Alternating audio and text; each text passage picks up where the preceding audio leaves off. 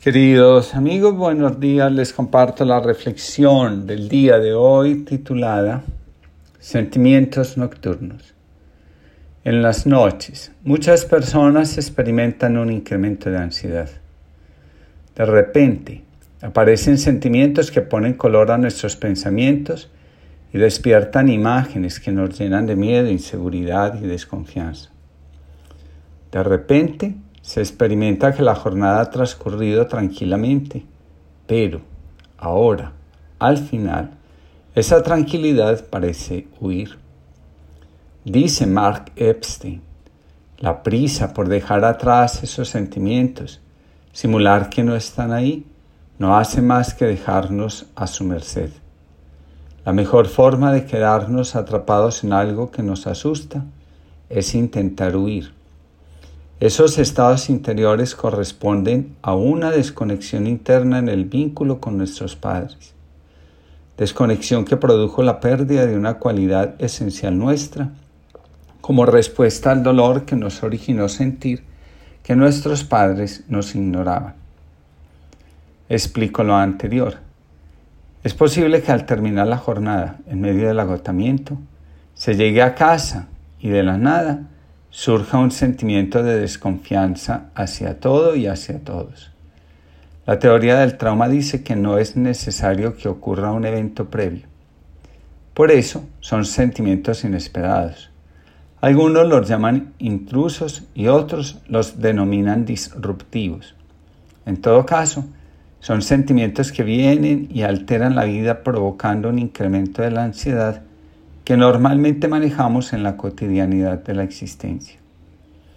Aparece la imagen del Padre que ha prometido un regalo y nunca lo dio. Esa sola imagen fue suficiente para que de ahora en adelante, durante toda la noche, se comience a pensar en todas las personas con las que se hizo un compromiso de palabra y nos imaginemos qué pasaría si no cumplen y cómo podríamos demostrar que decimos la verdad y recuperar lo que entregamos confiadamente a cambio de la palabra dada. Muchas cosas en nuestra vida, dice Mark Epstein, se parecen al discurso de Buda sobre la astilla de roca. Basta un suceso, no importa el tamaño que tenga, para que se pierda la calma y la paz que se han tardado un buen tiempo en alcanzar. De nuevo, dice Mark Epstein, los niños que de un modo u otro pierden la conexión con sus padres, parece que interiorizan la pérdida, no como un pensamiento, ni siquiera como una memoria, sino como un sentimiento. Esos sentimientos de sí mismos nos hacen creer que todo se derrumba, se hace pedazos. No hay esperanza alguna para nosotros mismos. Estos sentimientos regresan de nuevo a nuestra vida para recordarnos el dolor que ignoramos cuando al confiar inocentemente en nuestros padres fuimos decepcionados por ellos. Lo anterior, dicen los especialistas, hace parte del trauma de desarrollo. Los estudios cuentan que de vez en cuando a la mente de Buda venían imágenes del dolor que se había negado a experimentar por la muerte de su madre. Muchas personas que han sufrido el abandono del padre, cuando desean trabajar ese abandono, porque ya les está perturbando.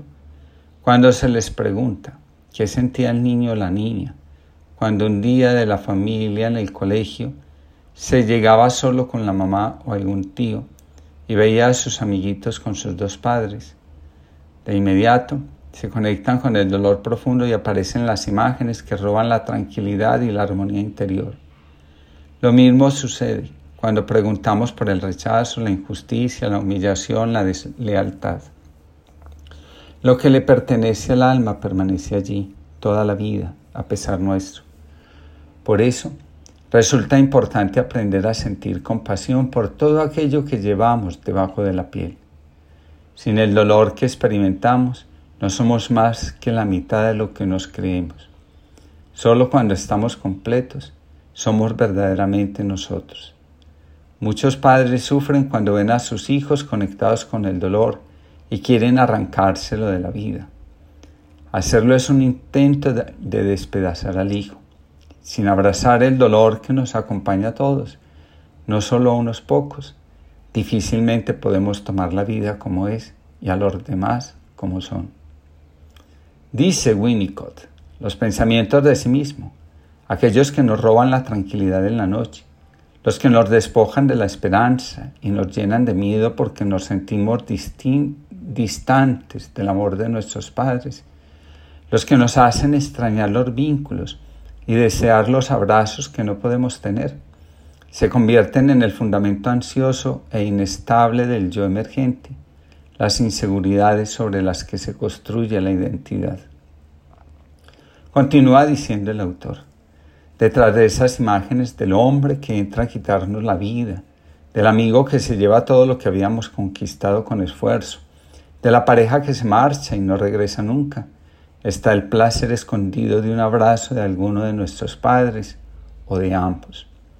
A veces comprometemos nuestra paz en un desastre no ocurrido solo porque el dolor de lo que no recibimos nos susurra.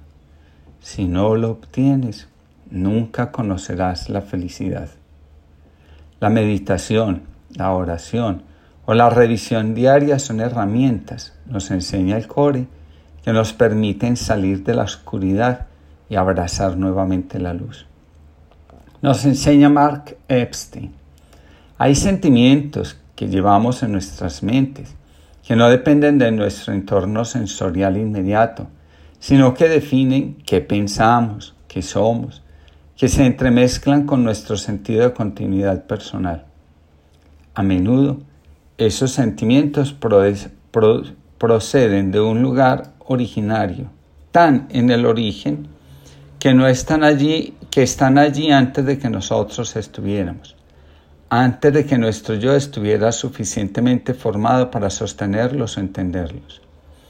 Estos sentimientos reclaman atención, incluso cuando estamos descansando. Para curar esos sentimientos, solo necesitamos abrirnos a la presencia amorosa que cuida de todos en el universo y nos recuerda que a pesar de que nos fallen nuestros padres, su amor permanece con nosotros. Nadie está solo, aunque a veces lo parece, y te sientes herido o se te rompe la entraña.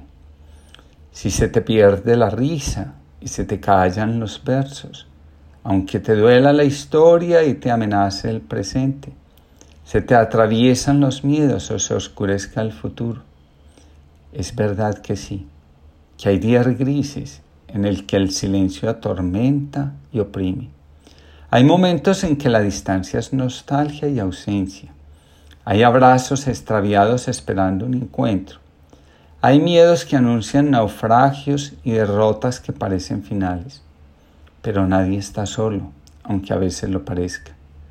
Tu palabra no se marcha y tu espíritu nos une, fluye, infatigable entre nosotros despertando el, amor dormido, vistiéndose de servicio, llamándonos prójimos y trenzando en nuestros días inesperados afectos que se convierten en hogar, aunque hoy nos llevan dentro.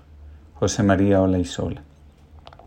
Que el amor de Dios los acompañe y disipe ese sufrimiento escondido que a veces, a menudo, llevamos en nuestra alma.